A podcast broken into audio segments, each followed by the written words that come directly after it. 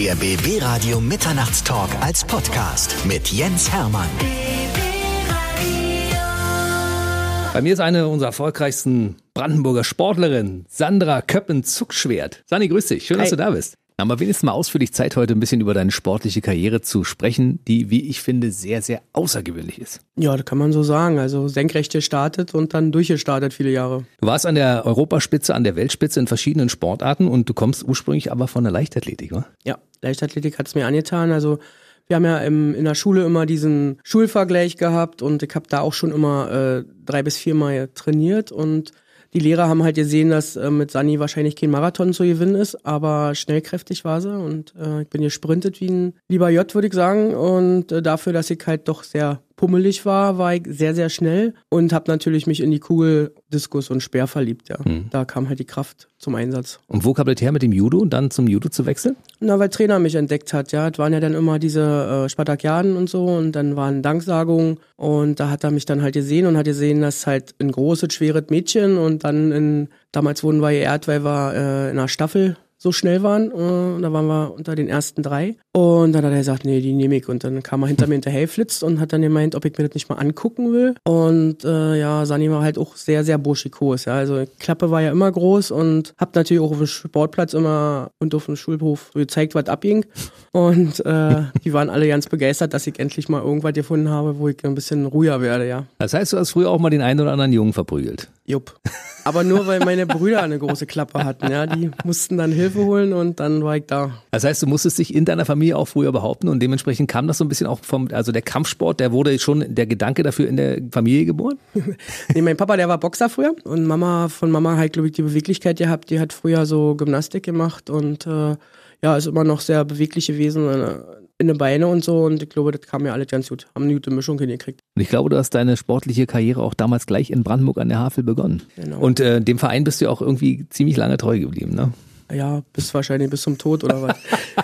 Also das ist ja, ja, ich bin wirklich da groß geworden und das ist meine zweite Familie und ich habe damals wirklich ähm, gleich von Anfang an auf mein Nest bin ich gar nicht nach Hause gekommen. Ja, die Busse sind halt schwer gefahren, dann haben sie mir da Hausaufgaben machen lassen und so weiter und haben mich dann abends auch wieder zurückgefahren nach Hause. Bin da groß geworden sozusagen. Dann hast du mit dem Judo begonnen Hm. und gleich relativ erfolgreich durchgestartet, wa? Ich habe ja sehr spät angefangen, ja, war 14, habe sozusagen meine Hörner schon vorher abgestoßen, ja, und dann äh, nach zwei Monaten war ich schon Vize-DDR-Meister und daran hat man dann schon gesehen, dass äh, Wolfgang den richtigen Blick hatte, denke ich. Du bist immer in der höchsten Gewichtsklasse gestartet. Ja, also 78 plus war das, wa? 66 Oder plus. 66 durfte ich mich plus. ja sogar nennen.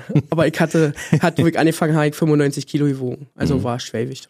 Du warst Schwergewicht, aber auch sehr, sehr erfolgreich. Bei Europameisterschaften zum Beispiel mehrfach ganz weit vorne und bei Weltmeisterschaften, glaube ich, zweit- oder drittplatzierte ne? Bronze. Mhm. im Judo. Im Judo, ja. Und du warst auch bei Olympischen Spielen dabei, aber es hat nie so richtig geklappt mit der Medaille.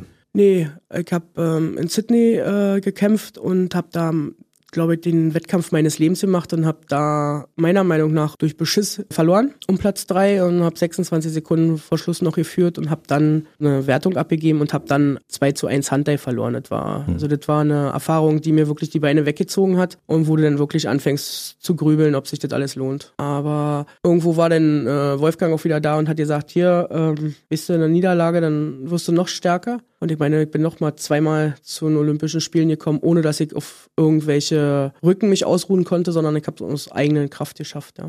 Wolfgang ist also nicht nur dein Trainer, sondern er ist auch dein Ehemann. Hat sich so entwickelt, ja. So eine so typische entwickelt. Entwicklung. Ihr habt äh, viele Jahre gemeinsam trainiert und dann habt ihr euch irgendwie auch ineinander verliebt und Genau. dann seid ihr seit 2006 seid ihr verheiratet, ne? Genau. Also ihr seid auch nochmal zu Olympischen Spielen gefahren und Wolfgang hat positiv auf dich einwirken müssen, weil du warst dann so ein Punkt, wo du sagst, ich habe jetzt keinen Bock mehr, nachdem die mich da so betrogen haben. Ja, das war schon ganz schön hart. Und dann 2004 in, in Athen, wo alle meine Freundinnen im Prinzip, auch hier Böni aus Potsdam, äh, hat ihren größten Erfolg gefeiert. Die Yvonne haben Bönisch. alle, Hm. Yvonne Bönisch, ja, hat äh, Gold geholt und meine Freundin Annette Böhm hat Bronze geholt und alle waren happy und du warst im Prinzip in Athen und ich konnte mich eigentlich an nichts mehr erinnern. Ich hatte so einen richtig echten Blackout. Ich bin in diese Halle reingekommen, das kann ich mich noch dran erinnern und wurde im Prinzip von oben erdrückt. Ja, also man geht auf die Matte, wurde als äh, Favorit dort Gehandelt, ja, und dann äh, bist du da angekommen und konntest eigentlich ja nicht das abrufen, was du, es war wieder alles weg, alles weg, als wenn du äh, dir einer über den Kopf gefahren ist, ja. Und habe ich nicht erreicht, was ich wollte, war ganz, ganz schlimm für mich, ganz schlimm, wie man auch in der Presse dann zerrissen wird und Leute über dich urteilen, die keine Ahnung haben, was du eigentlich als Sportler gibst, um dort äh, zu landen. Ja, die kriegen nicht mal eine Akkreditierung, um bei den Olympischen Spielen irgendwas zu fotografieren oder zu, zu erzählen, aber bilden sich ein, darüber ein Urteil zu erlauben, was du da auf der Matte machst. Und im Prinzip tut es den Leuten, die da auf der Matte stehen oder mir damals, hat es ja viel mehr wehtan als allen außen rum, ja. Ich habe dann diese ganze Sache, ich habe auch nachts geträumt, bin dann wach geworden, weint und habe immer noch gedacht, das ist, ein, das ist ein eigentlich nur ein Albtraum gewesen, dass das erst alles kommt noch mhm. Olympia und so und habe eigentlich ähm, durch Schreiben, ich habe das alles mir von der Seele geschrieben damals und das hat mir dann geholfen. Und dann war ja auch so, dass wir doch sehr weit auseinander sind, Wolfgang, und wir sind ja 26 Jahre auseinander und ähm, ja, der Kinderwunsch war noch da. Und dann haben wir gesagt, dass wir dann halt vielleicht ein Jahr Pause machen. Wurde alles mit dem Bundestrainer abgeklärt. Mhm. Weiß ja auch keiner, dass du im Prinzip auch dein ganzes Privatleben im Prinzip planen, ne? planst. Ja, klar. Und Bundesberti hat uns einen Zeitraum gegeben und dann haben wir unsere wundertolle, wunder, wunder, wunderschöne Tochter gekriegt. Ja, und dann haben wir beide weiter überlegt und ich war einfach noch nicht fertig mit Olympia. Ja, der Gedanke, dass ich immer noch nicht das gezeigt habe, was ich eigentlich auf Tasche habe, war immer, immer noch da in mir und ich habe einfach nochmal angegriffen. Ich hab 2008 Peking ging es genau, nochmal. Ja. Und ich weiß genau, also ich habe aufgehört und wusste, ich habe wirklich alles gegeben, um diesem Ziel, eine Medaille bei den Olympischen Spielen zu erreichen, äh, näher kommt. Ja, es hat nicht geklappt, aber ich weiß, dass ich alles gegeben habe und das, was ich alles erlebt habe und diese Gefühle, die du hast, ja, dass du ein Kind hast, dass du Training hast, dass du dich auf deine Familie verlassen kannst und so weiter, das kann mir keiner wegnehmen und äh, das muss erstmal einer schaffen, dreimal zu den Olympischen Spielen zu fahren im Judo. Mhm und das aus eigener Kraft und ähm, ja, mit deinen Fähigkeiten, ja. Was man dir nicht nehmen kann, du bist mehrfach Europameisterin, hast mehrfach Medaille mitgebracht von der WM und du hast jetzt welche Graduierung im Judo? Sechsten Dan. Also weiß-roter Gürtel mhm. ist äh, schon immer spektakulär, gerade auch bei Frauen. Ja, sind wir noch nicht so viele. Und parallel dazu gab es ja eine weitere Sportart und in der warst du sehr, sehr, sehr erfolgreich. Äh, eine der erfolgreichsten überhaupt auf der Welt. Und zwar geht's um Sumo. Wie bist du dazu gekommen? Ja, Sumo hat auch wieder Wolfgang, ja. Der wurde angesprochen, äh, Sumo machen und so. Und ich war ja Sportsoldat, sechs bis sieben Stunden Training am Tag, mhm. wirst irgendwann müde in der Birne. Du machst Techniktraining, du stehst auf dem Laufband, du sitzt auf dem Fahrrad, du machst äh, Randoris ohne Ende und du machst immer dasselbe jeden Tag. Und ja, irgendwann hast du, stehst du auf und denkst so, oh, das ist alles Müll. Ja, und dann hat er das erfahren, dass es halt jetzt auch für Frauen gibt und dass Frauen im Prinzip äh, gesucht werden, weil ja versucht wird, das olympisch zu machen. Mhm. Ja, musste zweigleisig fahren. Frauen und Männer mussten also akzeptiert werden. Und dann haben wir uns das Training angeguckt. Samstag habe ich ganz euphorisch mitgemacht, hat mir totalen Spaß gemacht. Das war so schnellkräftig, genau das, was äh, hm. total genial. Du guckst dir das an, hast das begriffen und legst los, ja. Und das hat mir totalen Spaß gemacht. Sonntag konnte ich nicht mehr mitmachen. Hatte ich so einen Muskelkater, dass ich nur noch irgendwo in der Ecke stehen konnte. In der Ecke pullern hier fast. Nee, ich musste wirklich im Stehen pullern, weil die Muskulatur von den Beinen, man denkt, man ja, ist durchtrainiert, es ist nix. Fester. Du bist eine totale Weichwurst, war ich. Das war Wahnsinn. Und da hat er gesagt, das ist genau das, was du brauchst. Ja, du bist nochmal vom Kopf her, ist das nochmal so ein Kick nach vorne und diese Schnellkraft und dieses Angucken in den Augen, ja, du, du klärst halt schon vorher, kannst du schon so ein bisschen pokern und den anderen so ein bisschen Angst machen.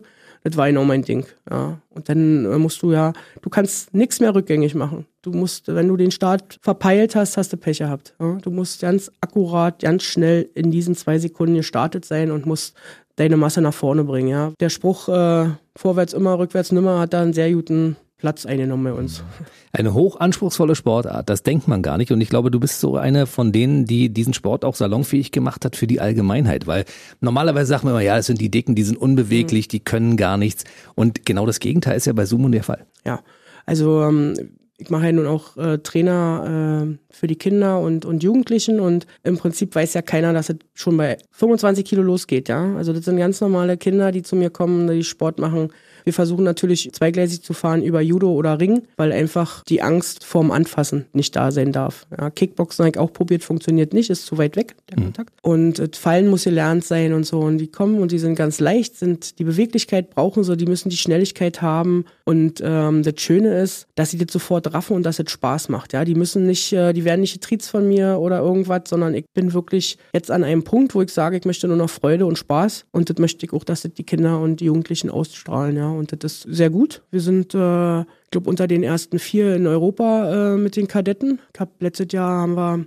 fünf Medaillen geholt. Ja, Wolfgang und meine Wenigkeit haben natürlich mit unserer Tochter ganz gut dazu beigetragen. Die hat halt wirklich äh, gut geschafft. Die hat letztes Jahr in Japan dann auch einen Vize-Weltmeistertitel geholt und äh, einen Doppel-Europameister gemacht. Das ist top. Da ja, sprechen wir gleich nochmal im Detail drüber. Ja, die motivieren halt sich auch gegenseitig und diese, diese Mädels, ja, da ist das auch so ein Zeichen, wie die so nach vorne katapultieren mit ihrer Ausstrahlung. Hm. Meine Tochter Julia kommt ja auch vom Judo, erfolgreiche Judoka. Zwischendurch hat sie einen kleinen Ausflug zum Sumo gemacht auch und ist jetzt MMA-Kämpferin. Also das heißt, ich habe immer so ein bisschen von außen geguckt, was bei euch da so los ist und deshalb äh, Hut ab vor eurer sportlichen Leistung, was ihr da geschafft habt. Das ja. ist für mich so unglaublich, weil du bist Deutsche, Europäerin, die in dem Ursprungsland Japan wirklich absolut hohe Ehren empfangen hat dafür, dass sie diese Sportart etabliert hat hier in Europa. Ja, das ist äh, wirklich, ähm, durfte ja nun letztes Jahr auch äh, bei den äh, Weltmeisterschaften nach Japan fliegen äh, und wir waren dort gewesen und bin immer noch voll anerkannt. Der Präsident vom Weltverband, der steht auf und kommt mir persönlich guten Tag sagen und so weiter. Ja, und es sind doch ganz viele, die immer noch in diesen, diesen, in der Vergangenheit schwelgen und dir dann erzählen, wie genial die Kämpfe waren, wie schnellkräftig die waren, wie die, ähm, ich habe ja nun sehr kurze Arme gehabt, das hat sich auch alles ein bisschen entwickelt, das Sumo. Ich habe ja noch nicht angefasst, bei mir ging das wirklich ratzi-fatzi, die Kämpfe und ganz schnellkräftig nach vorne mit äh, zu Paris, also mit Schlägen gegen den Brustkorb, ähm, hat sich alles ein bisschen geändert jetzt und äh, ja, viele vermissen auch dieses ganz, ganz schnelle, diesen Krabums von Sandra. Wie viele Weltmeistertitel hast du dir geholt? Ich glaube vier Sieben. oder so. Ne? Sieben waren sogar. Mhm. Meine Güte, das ist unglaublich. Und du hast auch den siebten Dan. Ja, den habe ich verliehen gekriegt äh, letztes Jahr vom äh, Europäischen Verband. Ich denke, für die ganzen äh, Erfolge, die ich selber geholt habe, die Erfolge, die ich jetzt mit meinen Athleten habe. Und äh, ich bin auch die erste weibliche Präsidentin vom nationalen Verband, die im Prinzip da jetzt äh, alle mit vertreten, ja. Vielleicht müssen wir es mal übersetzen für alle, die damit nichts anfangen können. Also wenn man erfolgreicher Kampfsportler ist, bekommt man irgendwann einen Schwarzgurt und dann hat man den ersten Dan. Mhm. Das heißt, das steigert sich jedes Mal. Also wenn man den siebten Dan hat, also ich, mehr geht, glaube ich, fast gar nicht, ne? Ja, ist jetzt schwierig dann, ja. ist jetzt schwierig.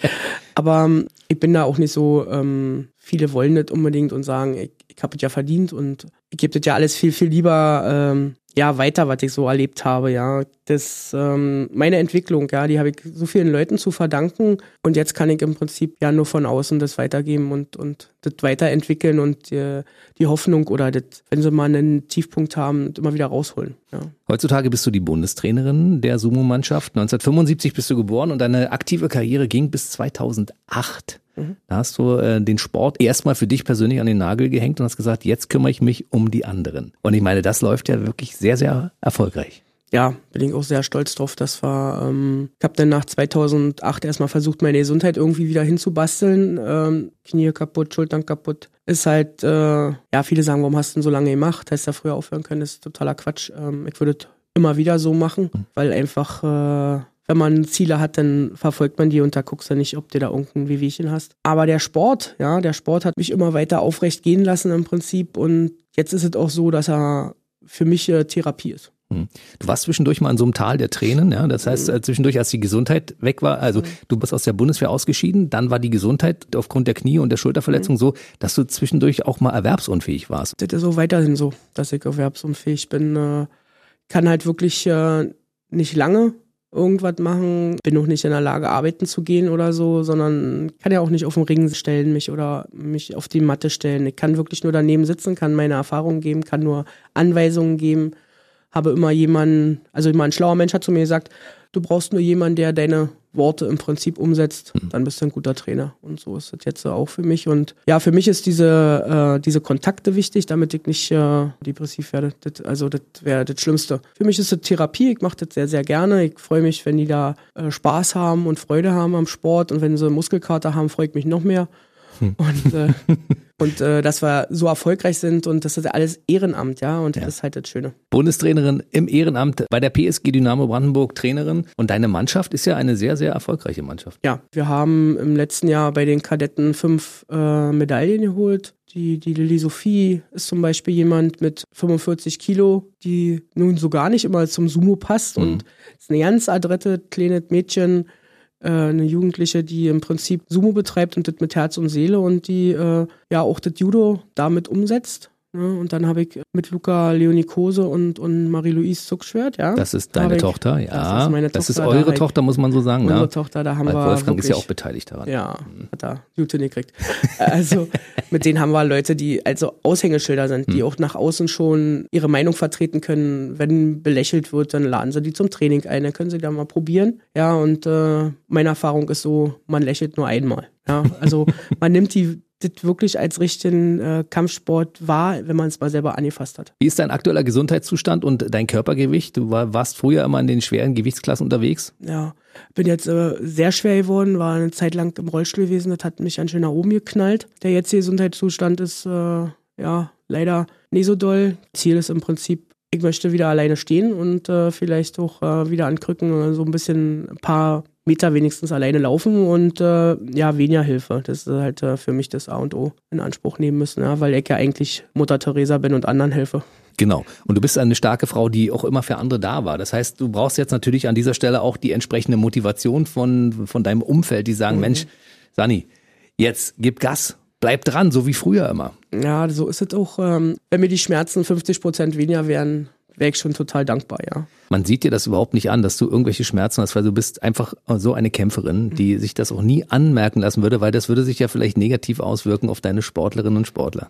Ja, es ist ja wirklich so, dass wir es antrainiert bekommen haben, immer. Wir haben ja nie äh, Schwäche gezeigt, ja. Schwäche, Tränen waren Schwäche, haben wir nicht. Wir haben nicht geweint oder irgend sowas. Ähm, ich habe ich danach gelernt, dass man auch mal schwach sein kann, ja, oder darf.